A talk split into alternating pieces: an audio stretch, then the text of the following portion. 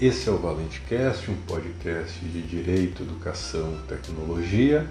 Meu nome é Oscar Valente Cardoso. Os nossos episódios também estão disponíveis em formato de texto no site oscarvalentecardoso.com/blog e nós temos outros conteúdos também no canal do YouTube Oscar Valente Cardoso. O episódio de hoje é sobre a emenda constitucional número 115 de 2022 e a inclusão da proteção de dados na Constituição Federal. No dia 10 de fevereiro de 2022, o Congresso Nacional promulgou a emenda constitucional número 115,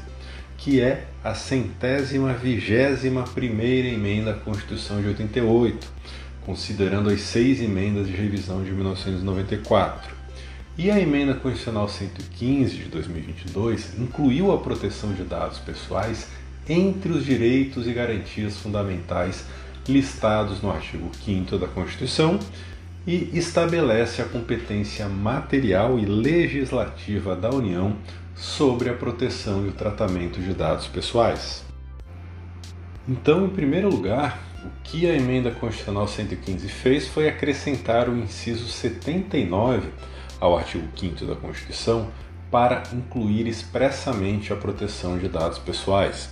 A redação do inciso é a seguinte: é assegurado, nos termos da lei, o direito à proteção dos dados pessoais, inclusive nos meios digitais. No ano de 2020, o Supremo Tribunal Federal já tinha declarado a proteção dos dados pessoais como um direito fundamental implícito na Constituição, inserido na cláusula geral de privacidade que está nos incisos 10 e 12 do artigo 5 quando o STF analisou os limites das atividades de tratamento de dados pessoais diante do respeito à privacidade, ao julgar o pedido de tutela provisória em cinco ações diretas de inconstitucionalidade, as ADIs de números 6387, 6388, 6389, 6390 e 6393, todas propostas contra a medida provisória número 954 de 2020. Essa MP, que teve a sua vigência encerrada no dia 14 de agosto de 2020, ou seja, ela não foi convertida em lei, impunha às empresas de telefonia fixa e móvel no país o dever de compartilhar com o IBGE a relação de nomes, números de telefone endereços de seus consumidores, pessoas naturais ou jurídicas, a fim de permitir ao IBGE a manutenção da produção estatística oficial durante a situação de emergência de saúde pública decorrente da pandemia da Covid-19. Com a emenda 115, nós tivemos a inclusão expressa da proteção de dados pessoais no texto constitucional de forma mais específica no artigo 5 que leva a três consequências diretas. A primeira delas é que a proteção de dados pessoais passa a ser um direito fundamental expresso na Constituição. Ah, depois do STF 2020, como eu falei, ter é, decidido, ter declarado que se podia extrair da cláusula geral de privacidade a proteção de dados pessoais, ou seja, seria um direito fundamental implícito na Constituição, nós temos hoje a proteção de dados pessoais como, como um direito fundamental expresso no rol do artigo 5 ah, Em segundo lugar, é, em consequência disso, a proteção de dados pessoais passou a ser uma cláusula pétrea que não pode ser nem revogada e nem restringida, inclusive por emenda constitucional posterior à emenda 115, de acordo com o que prevê o artigo 60, parágrafo 4, inciso 4 da Constituição, e por isso ah, passa a ser a proteção de dados um direito que de agora em diante só pode ser ampliado na nossa Constituição. E como terceira consequência direta dessa inclusão expressa no texto constitucional, ah, também nós temos a competência constitucional do STF para, nos processos de sua competência originária ou recursal, apreciar questões relacionadas à proteção de dados pessoais quando houver violação direta ao artigo 5, inciso 79 da Constituição. Além disso, com uma segunda modificação realizada pela emenda constitucional 115,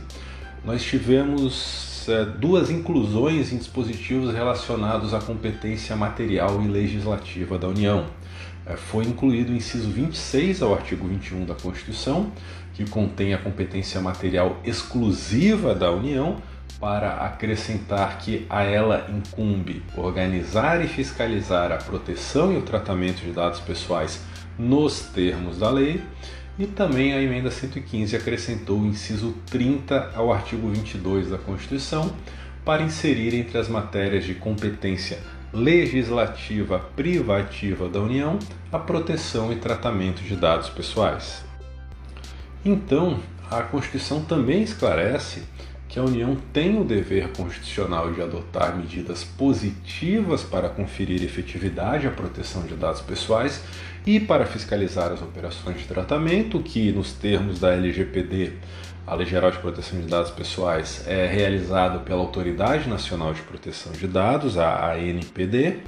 E, além disso, o novo texto constitucional também esclarece que a proteção de dados está incluída na competência legislativa privativa da União, que já era possível, e eu fazia essa ressalva em textos anteriores no meu site que, com fundamentos no artigo 22, inciso 1 da Constituição, né, especialmente no, no, em direito civil, nós podemos enquadrar a LGPD como proteção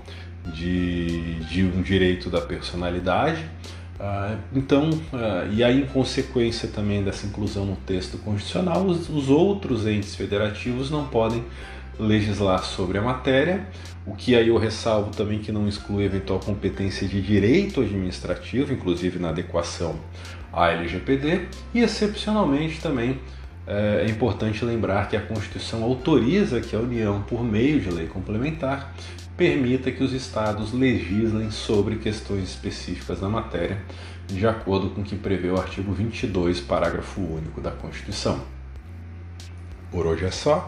Em breve eu volto com mais um episódio aqui no ValenteCast sobre direito digital, é, tecnologia, processo, proteção de dados e outro assunto relacionado e também aceito sugestões. Se você quiser entrar em contato, pode preencher formulário no site oscarvalentecardoso.com.br blog ou enviar uma mensagem nas redes sociais ou no meu canal do YouTube. Até mais!